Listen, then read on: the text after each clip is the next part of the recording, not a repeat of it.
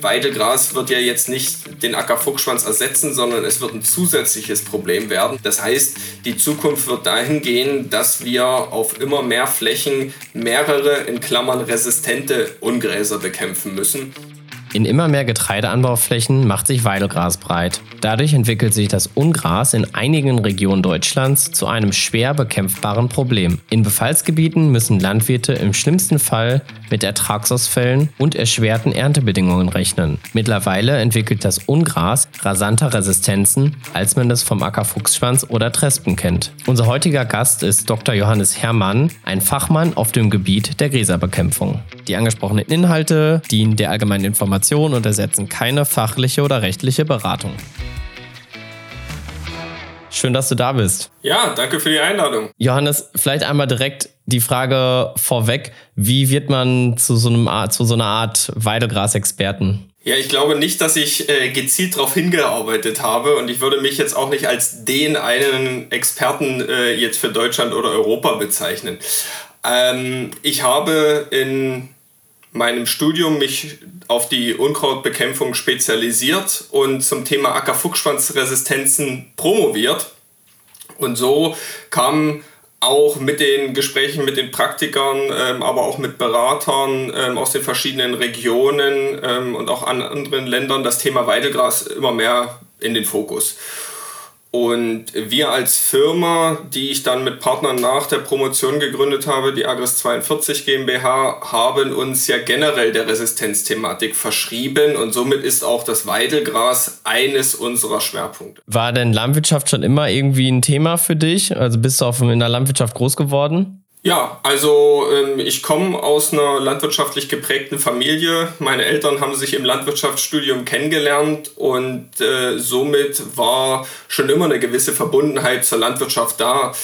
Ich habe eine Zeit lang immer überlegt, ob ich mehr in die Richtung Informatik oder mehr in die Richtung Landwirtschaft gehen soll und freue mich eigentlich, dass ich durch das äh, Studium, die Promotion und jetzt auch durch die Firma beide Aspekte recht gut miteinander verbinden kann, weil bei uns die ähm, computergestützte Datenauswertung auch ein sehr großes Thema ist. Und ähm, somit macht mir das sehr vielfältige Arbeiten großen Spaß. Also da hattest du aber auch zwei Branchen zur Auswahl, die ja beide heute oder zunehmend nachgefragt werden, so, sowohl der Bereich IT als auch der Bereich Resistenzen. Das sind ja Riesenthemen. Und ja, ich glaube, das wird ja auch für, gerade für die Praxis draußen mit jedem Tag wichtiger. Ja, so sehe ich das auch. Und wir beobachten auch, dass gerade äh, im IT-Bereich oder im Datenauswertungsbereich in der Landwirtschaft durchaus in den einigen, in einigen ähm, Bereichen durchaus noch Potenzial besteht. Und ähm, wir haben da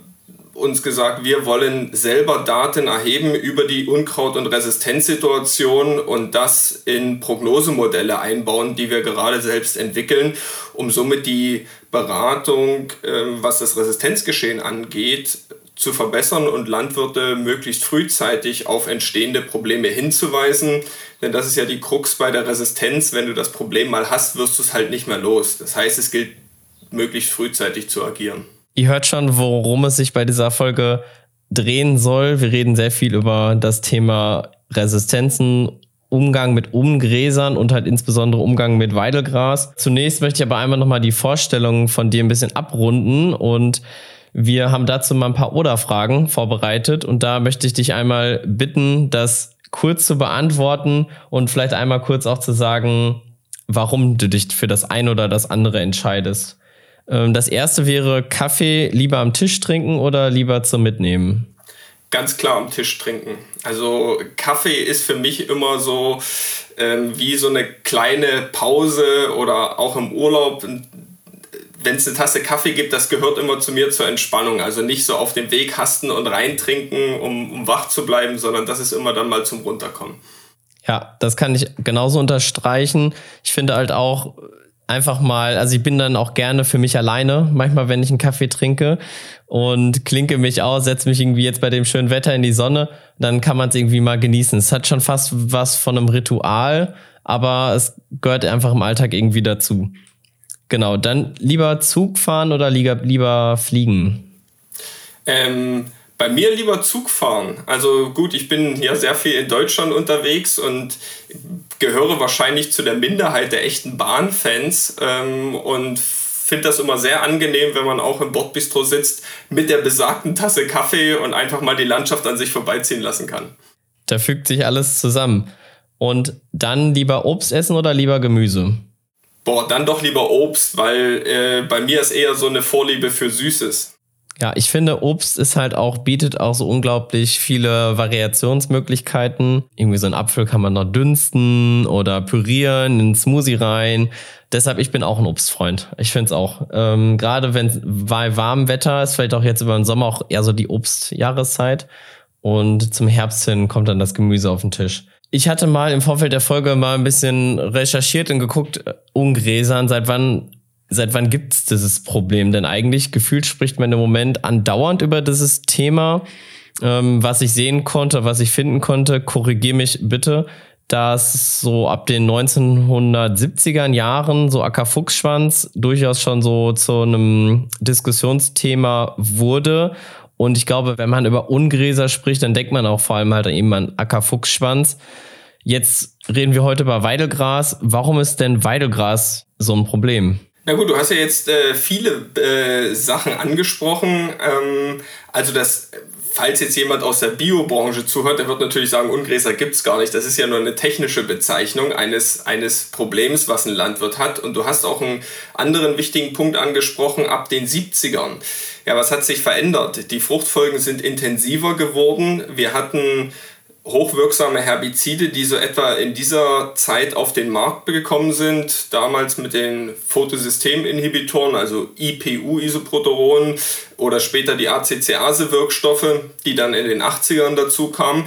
Und damit, also einer Spezialisierung der Fruchtfolge, ähm, Mähdrusch ähm, als, als ein weiterer Punkt und die Herbizide zusammen. Das hat halt dazu geführt, dass die recht breite Unkrautflora enger wurde und sich wenige Spezialisten wie auch der Ackerfuchsschwanz oder eben neuerdings das Weidelgras durchsetzen konnten und punktuell stark zu Problemen wurden es ist ja bei so vielen Sachen im Leben, wenn man sich etwas bewusst macht, das finde ich immer faszinierend, wenn man sich überlegt, irgendwie, ich möchte mir einen Bulli kaufen in der Farbe weiß, dann sind die Straßen eigentlich voll von weißen Bullis.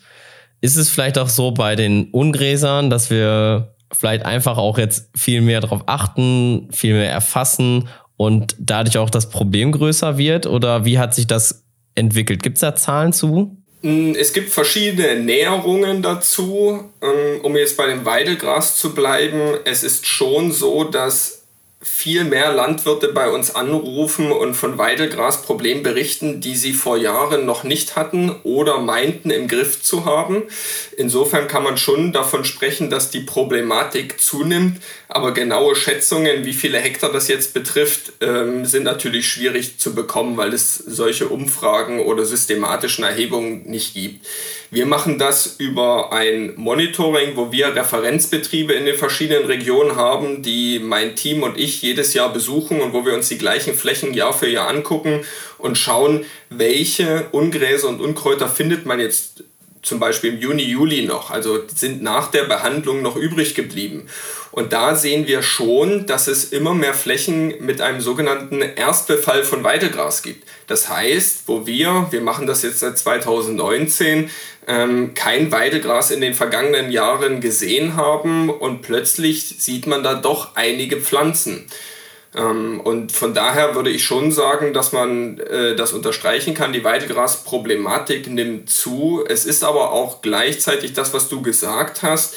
Natürlich werden die Landwirte durch Händler, Berater, aber auch durch Berufskollegen auf das Thema aufmerksam und sensibilisiert und schauen vielleicht die ein oder andere Fläche auch mal kritischer an.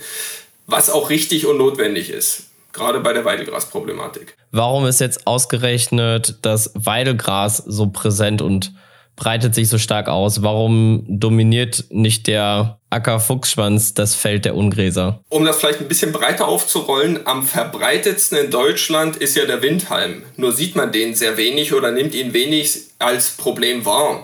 Der Ackerfuchsschwanz ist deshalb den meisten so präsent, weil er schwer zu bekämpfen ist, was für den Windhalm für viele noch nicht zutrifft. So, also ist der Fuchsschwanz das dominierende Ungras der letzten Jahre gewesen und wahrscheinlich in der Fläche zehnmal häufiger zu finden als derzeit das Weidelgras.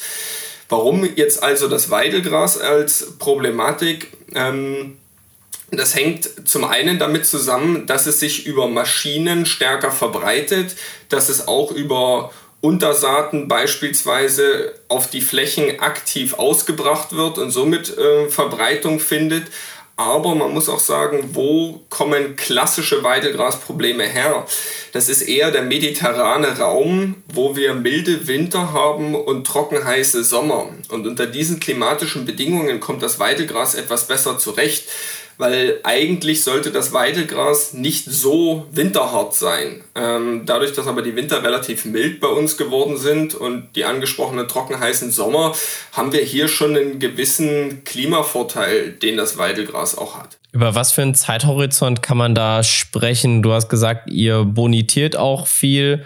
Wenn ich jetzt einen Betrieb habe, der ganz unterschwellig ein bisschen Weidelgras im Bestand hat, ab wann, in was für einem Zeithorizont kann sich daraus halt wirklich ein großes Problem ergeben? Vielleicht gehe ich erstmal auf, die, auf das Weidelgras ein. Wir sprechen ja immer sehr allgemein von Weidelgras. Wir beobachten in unseren Untersuchungen, dass besonders das welsche Weidelgras die Resistenzthematik dominiert. Das heißt, wir haben ja das welsche und das deutsche Weidelgras, also das deutsche, das mehrjährige Weidelgras und das ist sicher in der Fläche verbreiteter. Allerdings die Proben, die uns eingesendet werden zur Resistenzuntersuchung, also wo Landwirte sagen, bitte checkt mal die Herbizide ab, welche wirken denn bei mir überhaupt noch, dass ich weiß, wie ich damit im Feld umzugehen habe, das sind weitestgehend Proben ähm, von welchem Weidelgras. Und jetzt hast du es angesprochen, jetzt sehe ich da so meine Nester auf dem Acker und mache mir da jetzt nicht so die großen Gedanken, aber wie schnell kann das gehen, dass plötzlich der halbe Acker voll ist? Wenn du dir jetzt vielleicht ein typisches Büro vorstellst von ja, bis zu 20 Quadratmetern so ungefähr und ähm, dir die Mühe machen würdest, äh, da alle Weidegrasähren bei einem heftigen Befall einzusammeln und äh, mal dann guckst, wie viel du hast, dann verspreche ich dir, dass du mehrere Säcke zusammenbekommen wirst. Und wenn du dann überlegst, jetzt, jetzt schmeiße ich die Säcke in meinen Schleuderstreuer und fahre die über den ganzen Acker breit, dann dauert es nicht lang, bis du dann eine, eine richtige Wiese etabliert hast. Das soll einfach heißen, dass das Samenpotenzial in diesen Nestern von den Praktikern vielfach auch unterschätzt wird. Also da sind schnell mal ein paar Kilo, die da zusammenkommen. Und wenn ich so einen Befall an Gräsern habe von vielleicht 500 Ähren auf einen Quadratmeter, dann habe ich auf einem Hektar schon mal locker eine Tonne Weidegrassamen zusammen, die da jedes Jahr aussamen und in der Fläche verbleiben. Und mit dem muss ich mich ja dann die nächsten Jahre auseinandersetzen. Also da baue ich mir schnell ein Problem auf. Du hast gerade vorhin das Stichwort Untersaaten mal fallen lassen. Das gleiche haben wir auch beim Thema Blühstreifen oder so ein Randstreifen absolut richtig und wichtig, dass das gemacht wird, gar keine Frage. Trotzdem ist das natürlich auch etwas, wo sich ja irgendwie Samenpotenzial wahrscheinlich auch bilden und verbreiten kann. Gibt es da irgendwie schon mal, um irgendwie vielleicht schon mal eine konkrete Empfehlung vorwegzunehmen, gibt es da Mischungen, die da vielleicht auf Weidegras einfach verzichten, um so ein bisschen dem Problem entgegenzuwirken, dass man sagt, okay, ich nehme einfach eine andere Gräsersorte für diese Maßnahmen und verschärfe mir nicht noch zusätzlich meine Problematik? Also ich würde jetzt nicht pauschal jedem empfehlen, das Weidelgras aus seinen Flächen zu verbannen. Aber ich sage den Betrieben immer, wenn ihr irgendwo in Blühmischung, Gewässerrandstreifen und so weiter Weidelgras ausbringen wollt oder müsst, dann macht euch bitte von vornherein Gedanken, was passiert, wenn Weidelgras dann auch in einer nachfolgenden Getreidekultur irgendwo wieder aufläuft. Habe ich dann die Mittel, das auch wieder rauszubekommen, ähm, damit, damit man sich auch frühzeitig mit dem Problem dann auseinandersetzen kann weil das Weidegras an sich, was ich aussähe, das sollte in der Regel gut keimen und in den Folgekulturen keine Rolle spielen. Nur bei den Aussatzstärken bleiben immer mal ein paar Pflanzen, die vielleicht erst im Jahr später ähm, die im Jahr, im Jahr später dann erst keimen oder in den Blühstreifen aussamen und somit habe ich dann äh, Weidelgras auf der Fläche irgendwo etabliert, dass ich eben die Bekämpfungsmöglichkeiten in der Kultur noch habe, um das Weidelgras dann nicht in die Fläche reinzuziehen und in der Fläche dann zu vermehren und zu Problemen kommen zu lassen. Was begünstigt denn neben den Sachen, die du schon angesprochen hast, die Verbreitung von Ungräsern oder vom Weidelgras? Jedes, jedes Ungras ist ein bisschen anders. Um jetzt beim Weidelgras zu bleiben, ist es schon so, dass Ausbreitung durch Maschinen äh, eine viel wichtigere Rolle spielt als beim Ackerfuchsschwanz. Klar ist der Mähdrescher da auch beim Ackerfuchsschwanz immer genannt. Allerdings ist es so, dass der Ackerfuchsschwanz Samen zur Ernte ausfällt und nur noch wenig durch den Mähdrescher eigentlich mit durchläuft.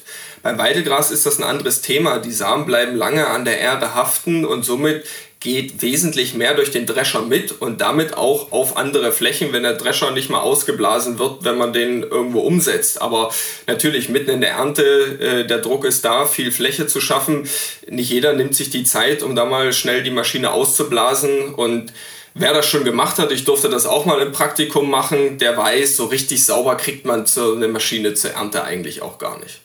Wenn wir jetzt mal darüber sprechen, ich sag mal, vielleicht kann man noch mal einmal kurz uns einzugrenzen, das noch mal ein bisschen relativieren. Ich sag mal, wenn ich jetzt ein kleines Nest habe, dann habe ich sicherlich andere Maßnahmen, die ich fahren muss, als wenn der Bestand wirklich, ich sag mal, fast komplett übersät ist. Vielleicht ist noch mal wichtig, da eine kleine Unterscheidung auch ähm, vorzunehmen. Aber was, wenn du draußen auf den Betrieben bist, was sind denn so konkrete Maßnahmen, die du dann empfiehlst, um letztendlich darauf, ja, irgendwie da einen guten Weg zu finden, um das Problem zu lösen? Ja, wichtig ist ja hier, wir machen ja keine ganzheitliche Ackerbauberatung. Das heißt, wir begleiten die Betriebe nicht von Aussaat bis Ernte, sondern wir werden meist so ab Mitte, Ende Mai angerufen, wenn die Landwirte die Probleme in den Flächen sehen. Das heißt, die besagten Nester, die irgendwo stehen geblieben sind oder der ganze Acker, der am Weidelgras dann untergeht. Insofern ähm, bleiben uns nur noch so klassische Feuerwehrmaßnahmen zu empfehlen. Und das heißt ja bei kleinen Nestern möglichst äh, vor der Blüte oder kurz danach diese Nester rauszumulchen. Das heißt, wenn die Samen noch nicht reif sind, ähm, auch dafür zu sorgen, dass die Samen nicht ausreifen. Das ist hier meistens so bis irgendwo spätestens Mitte Juni möglich, ähm, je nach Region vielleicht auch mal ein paar Tage später.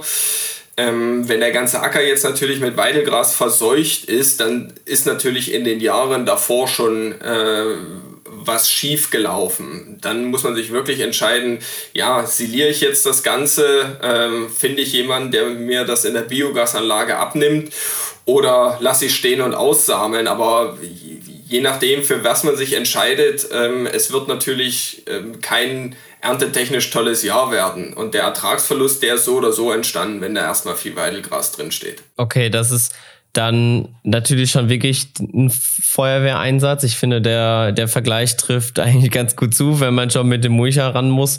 Wenn man es ein bisschen prophylaktischer angeht, wo sind dann die Stellschrauben? Wichtig ist halt immer, dass ich eine sogenannte Erfolgskontrolle meiner Unkrautbekämpfungsmaßnahmen durchführe. Und egal welche das waren. Ja, also kritisch bleiben, wenn ich ähm, auch mal später noch mit einer Fungizidmaßnahme über den Bestand fahre, zu gucken, ja, sehe ich da irgendwo Weidelgras durchleuchten. Und gerade das Weidelgras hat sehr glänzige Blätter, die sehen so ein bisschen aus wie, wie mit Klarlack angesprüht, wenn ich solche Pflanzen sehe. Und auch wenn mir das Problem nicht bewusst ist, dass ich da mal absteige, mal hingucke, sehe ich da noch mehrere Pflanzen, ist es vielleicht nur eine, man muss jetzt nicht hinter jeder einzelnen Pflanze her sein und, und panisch jede einzelne Pflanze entfernen. Wichtig ist es halt dann zu reagieren, wenn ich die besagten Nester sehe. Und das können halt auch schon mal 10 oder 20 Quadratmeter nur sein.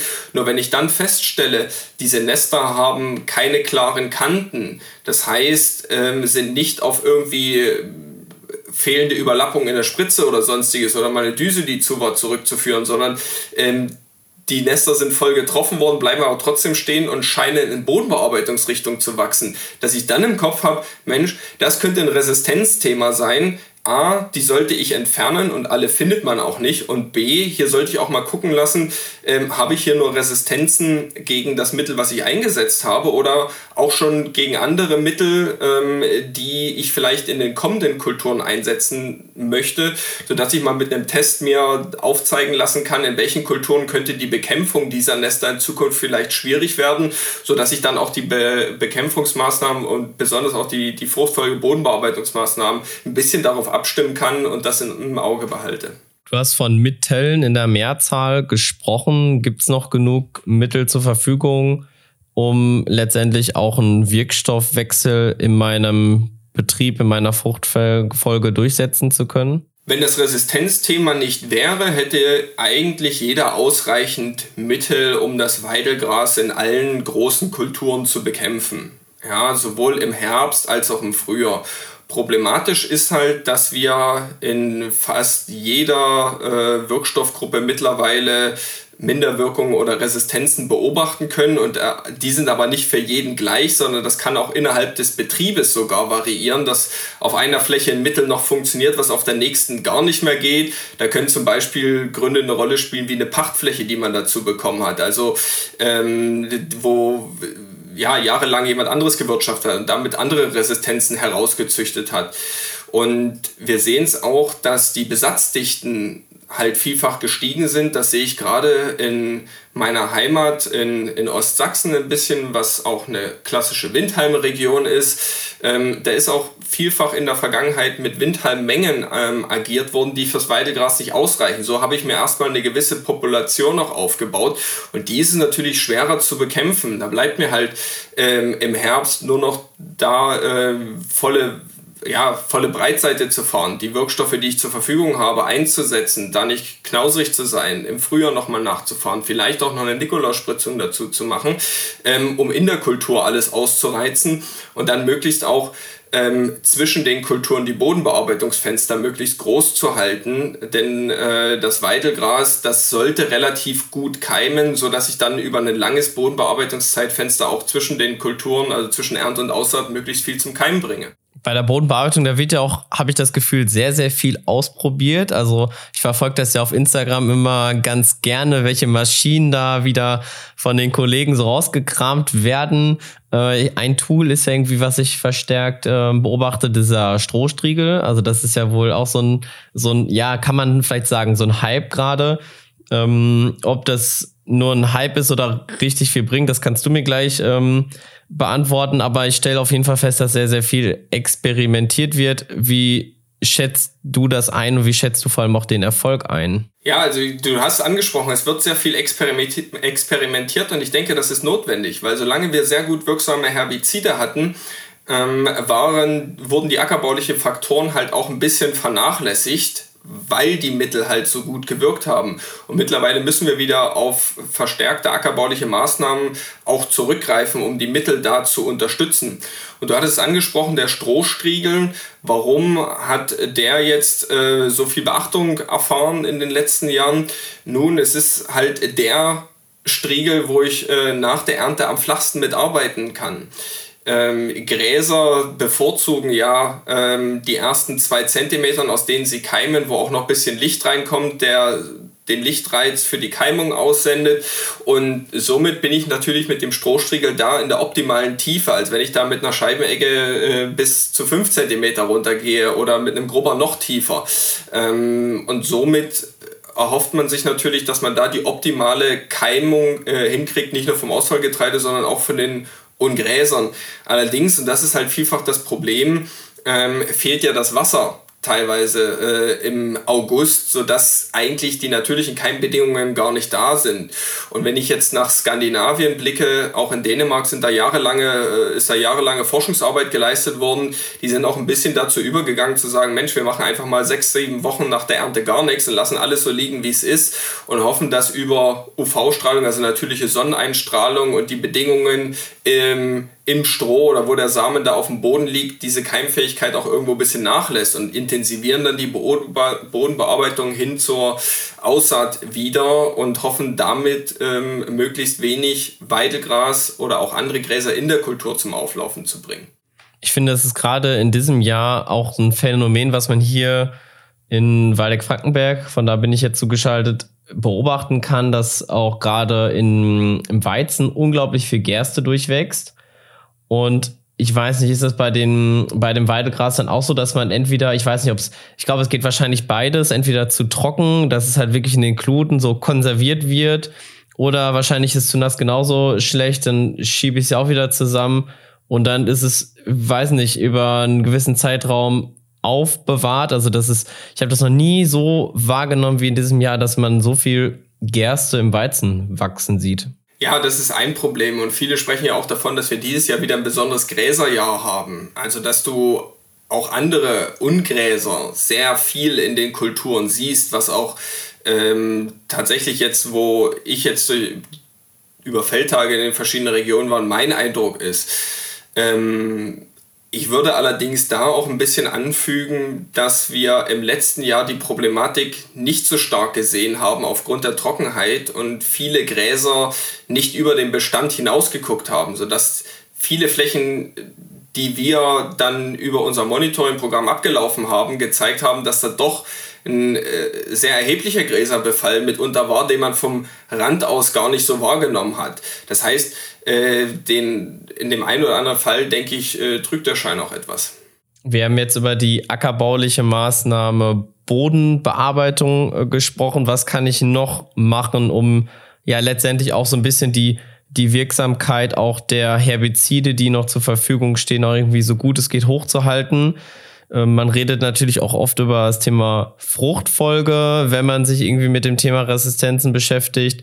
Ähm, das Thema Sorten, ich weiß nicht, inwiefern das noch eine Rolle spielt. Vielleicht kannst du noch mal so ein bisschen aufzeigen, welche Maßnahmen den Landwirten und Landwirtinnen da draußen noch zur Verfügung stehen. Also ich denke, vollumfänglich können wir das äh, hier in der Kürze der Zeit nicht diskutieren. Allerdings würde ich da gerne ein paar Vergleiche bringen. Und zwar Vergleich zu Ackerfuchsschwanz, weil ja viele, die jetzt Weidegras beobachten, mitunter auch den Fuchsschwanz auf dem Betrieb oder zumindest in der Region haben. Und da bringen wir ja immer das Fruchtfolgethema, gerade mit dem Fokus auf Sommerungen, weil Fuchsschwanz ein Herbstkeimer ist und ähm, man aus der Erfahrung weiß, dass in den Sommerungen weniger aufläuft. Und das ist beim Weidelgras eben nicht der Fall. Das läuft das ganze Jahr in allen Kulturen fast gleichmäßig gut auf und bildet auch sehr schnell sehr konkurrenzkräftige Pflanzen. Damit habe ich das Problem, dass ich bei schlecht etablierten Weizenbeständen zum Beispiel diese ähm, diese, dieses, diese Unterschiede im, im Wachstum und in der Entwicklung zur Getreidekultur teilweise gar nicht habe, wie ich es zum Beispiel für ein Striegeln bräuchte. Also das Weidelgras äh, macht auch schon im Herbst sehr ähm, konkurrenzkräftige Bestände. Deswegen ist das Weidelgras eigentlich eher über die Bodenbearbeitung gut zu packen und da spielt trotzdem wieder der Fruchtfolgeaspekt und Sommerungen rein, weil ich mir damit natürlich ein größeres Fenster ermögliche, in, der, in dem ich Bodenbearbeitung ähm, oder auch Einsatz von Totalherbiziden ermögliche und ähm, somit das Weidelgras ähm, vor der Kultur, also vor der Aussaat irgendwo dezimiere. Und das ist, denke ich, hier ein wichtiger Faktor. Und auch bei der Bodenbearbeitung, weil du es gesagt hattest, ja, der, der Pflug, das ist ja auch immer so eine Diskussion. Ja, drehe ich einfach mal das Ganze rum, wenn ich jetzt über Jahre flach gearbeitet habe und dann sollen die Samen da mal auf 30 Zentimeter unten eine Weile bleiben, bis sie, bis sie irgendwo kompostiert sind. Ähm, das funktioniert auch recht gut ähm, allerdings muss man sagen, dann muss ich es auch konsequent da unten lassen und dann nicht wieder mit der nicht wende Bodenbearbeitung mit dem Grubber auf derselben äh, Tiefe durchziehen, sodass ich dann überall über den ganzen Horizont eine Durchmischung habe. Also dann sollte ich aus äh, Unkrautbekämpfungssicht schon versuchen, mir so einen Horizont oben zu schaffen, indem ich die Samen anreichere und den periodisch mal alle vier, fünf Jahre irgendwo rumdrehe, dann hoffe, dass das Ganze kompostiert und dann das Spiel wieder von vorne anfange, ähm, weil alles andere wird sonst äh, nicht so den Effekt bringen. Das ist ja ein ganz schönes Dilemma, in dem man sich da manchmal dann befindet, weil auf der einen Seite ist es natürlich, sprechen im Moment viele Aspekte ja auch für eine geringere Bodenbearbeitung. Wir hatten dazu eine ganz spannende Folge mit äh, Michael Almroth zum Thema Minimalbodenbearbeitung. Der hat, glaube ich, keinen Flug mehr oder ich, zumindest nutzt er ihn nicht mehr. Ähm, aber ich glaube, irgendwie, so wie es klingt, muss man sich an allen Werkzeugen, die zur Verfügung stehen, bedienen, um da irgendwie einen guten Weg zu finden. Ja, also ich denke, ich denke auch, darauf wird es rauslaufen. Also wir werden auch viele mehr Kombinationen aus Fruchtfolge, Bodenbearbeitung, chemischer und mechanischer Unkrautbekämpfung in Zukunft sehen. Vielleicht auch mit Maßnahmen, wie wir sie heute noch nicht auf dem Schirm haben, aber wie die Australier schon gegen Weidelgras einsetzen mit diesen sogenannten Harvest Weed Seed Control oder Seed Terminator, also wo sogenannte Hammermühlen im Drescher eingebaut sind, die die Samen, die durch die Maschine laufen, mit zerstören. Ähm, ich denke, und das ist halt eigentlich ein weiteres Dilemma, um das aufzumachen. Die Landwirte müssen in ihren Maßnahmen leider flexibler sein und sich mehrere Werkzeuge, die auch nicht den hohen Wirkungsgrad teilweise versprechen, wie wir es von den Herbiziden gewohnt sind, mit auf den, äh, mit auf den Hof holen, um einfach je nach Situation auszuprobieren, was bringt denn mir jetzt in der Situation vielleicht auch nur mal einen Effekt von 30, 40 Prozent. Ähm, aber mehrere Maßnahmen kombiniert, die vielleicht 30, 40 Prozent bringen, bringen mich auch nahe der 90 oder der 100, weil das eine Herbizid, was mir, mit 98, was mir einen 98 Prozent Wirkungsgrad ähm, verspricht, das habe ich aufgrund der Resistenz Resistenzen vielleicht teilweise verloren. Und da sage ich den Betrieben auch immer, wenn ihr an diesem Punkt seid, wo ihr schon merkt, Mensch, das eine oder andere Mittel, das geht gar nicht mehr, dann verschafft euch den Überblick, schickt uns mal eine Probe von diesem Saatgut zu. Wir sehen das im Gewächshaus aus, machen euch da einen Resistenztest zu, damit ihr seht, mit welchen Mitteln kann ich in der Fruchtfolge überhaupt noch arbeiten und stimmt alle weiteren ähm, Maßnahmen darauf ab, dass ihr wisst, okay, in dieser oder jener Situation kann ich so noch reagieren. Weil einmal Produkt auch eingesetzt, was keine Wirkung bringt und dann habe ich die Pflanzen drin, die sich wieder vermehren. Das wirft mich wieder um Jahre zurück. Da kann ich im, die Jahre davor noch so erfolgreich gewesen sein in meiner Unterdrückung vom Weidegras. Wenn ich mal wieder so 100 Quadratmeter Weidegras richtig ausgesamt haben, dann ähm, ja, bin ich wieder einmal zurück auf losgesetzt sozusagen. Du hast ja zwischendurch ja schon mal euer Monitoring genannt. Das ist ja was, äh, wovon ja irgendwie am Ende ja auch jeder Praktiker, jede Praktikerin draußen ja auch irgendwie einen Nutzen hast. Vielleicht, vielleicht magst du einfach noch mal kurz erklären, ähm, was es damit auf sich hat und was ihr als Firma auch macht. Genau, also ähm, ich habe mit äh, Partnern zusammen diese Firma 2019 gegründet und wir wollten einfach die Resistenzsituation in Deutschland besser beschreiben, Ableitungen ähm, treffen und diese Prognosemodelle weiter voranbringen, um möglichst frühzeitig auf Flächen zu identifizieren zu können, wo Probleme entstehen. Und das führen wir auch weiterhin fort. Ähm, des Weiteren bieten wir für interessierte Landwirte die Möglichkeit, uns selbst Proben ihrer Ungräser oder Unkräuter einzuschicken. Das Ganze läuft ganz einfach. Sie gehen auf die Internetseite agris42.de und bestellen sogenanntes Resistenzkit. Das ist eine kleine Box, die Sie von uns bekommen. Da ist alles drin, was Sie zum Sammeln einer Probe brauchen, inklusive Anleitung und so weiter. Das Ganze schicken Sie uns zurück und wir nehmen die Samen und säen die im Gewächshaus wieder aus. Ähm, das ist das sogenannte Biotestverfahren, was auch viele andere anwenden. Das heißt, ähm, erreichen die Pflanzen dann mal das entsprechende Stadium für die verschiedenen Herbizide, wird dann mit einem Spritzroboter das entsprechende Mittel appliziert und nach äh, einer bestimmten Zeit bewertet, wirkt das Ganze noch und wirkt nicht. Und der Vorteil ist halt, man kann ähm, halt mal die ganze Palette, die noch zur Verfügung steht, nebeneinander unter idealen kontrollierten Bedingungen testen, um wirklich ähm, ja, Applikationsbedingungen auszuschließen. Das heißt, man hält die Faktoren für das Herbizid optimal und wenn es dann nicht wirkt, ist ziemlich sicher, dass da eine Resistenz dahinter steht. Und das bekommt der äh, Einsender dann von uns in Form eines Reports. Da ist ein kleines Foto drauf, dann sieht man nochmal die Pflanzen, die noch stehen oder die hoffentlich kontrolliert sind und auch eine Einschätzung der verschiedenen Herbizide, sodass man dann weiß, aha, mit den Mitteln kann ich noch arbeiten, das bedeutet dieses oder jenes für die Kulturen und mit diesem Mittel kann ich beispielsweise nicht mehr arbeiten. Ein super Angebot. Ähm vor allem weiß man dann halt auch mal wirklich, woran man ist. Sonst kann man das ja den Pflanzen sieht man das ja nicht an, auf welche Mittel die reagieren. Also eine, eine richtig praktische Sache und ich würde sagen, dass wir das äh, auf jeden Fall in den Show Notes einfach mal den Link platzieren. Dann ist es für alle, die gerade eingeschaltet haben, ein bisschen einfacher, da mal hinzukommen. Nochmal abschließend die Frage, ähm, Johannes, wo glaubst du, stehen wir so in fünf Jahren in der, in der Situation um das Weidelgras? Wagst du einen Blick in die Glaskugel? ich sag mal so, wir bieten ja dieses Angebot der Resistenzuntersuchung nicht nur in Deutschland an, sondern beispielsweise auch in Frankreich, wo Weidegras ein viel größeres Problem ist. Und ich hoffe, dass wir nicht auf dem französischen Niveau angekommen sind, ähm, denn die Franzosen, die, oder in den französischen Proben ist kaum noch ein Nachauflaufprodukt, was in irgendeiner Form mal sensitiv ist. Da läuft eigentlich alles über ein bis drei Vorauflaufbehandlungen im Herbst und was die nicht gelöst haben, das bleibt dann halt ungelöst in der Kultur. Und ich denke, äh, das äh, wünscht sich so niemand. Von daher, wenn du mich jetzt fragst, ja, wo stehen wir? Also ich denke trotzdem, dass das Weidegras weiter zunimmt, weil meine Erfahrung einfach zeigt, dass äh, die Betriebe erst reagieren, wenn auf mindestens einem Feld man selbst nicht mehr weiterkommt.